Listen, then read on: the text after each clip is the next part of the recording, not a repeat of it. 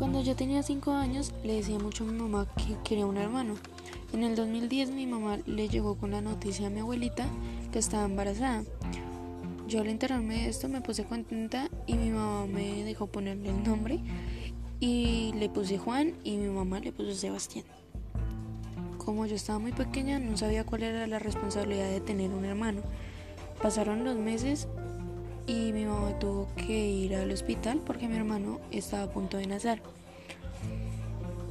Mm, yo estaba en la casa cuando llamaron a mi abuelita y le dijeron que mi hermano nació con un problema en el corazón y no la tenía muy bien. Directamente lo enviaron a la carta infantil donde le hicieron una cirugía para ponerle un marcapasos y lo dejaron 40 días en el hospital y pues yo no supe nada de él por lo que estaba muy chiquita y no sabía muchas cosas.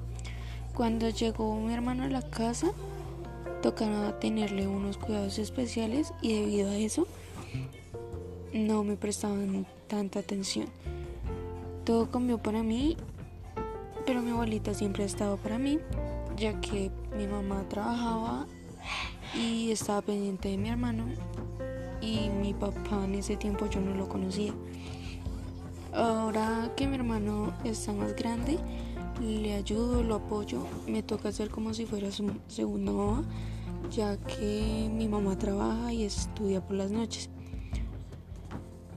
Y no tiene tiempo para compartir con nosotros. Con la llegada de mi hermano, me enseñó a ser más responsable, a compartir y cada día intento ser mejor para ser el ejemplo de él.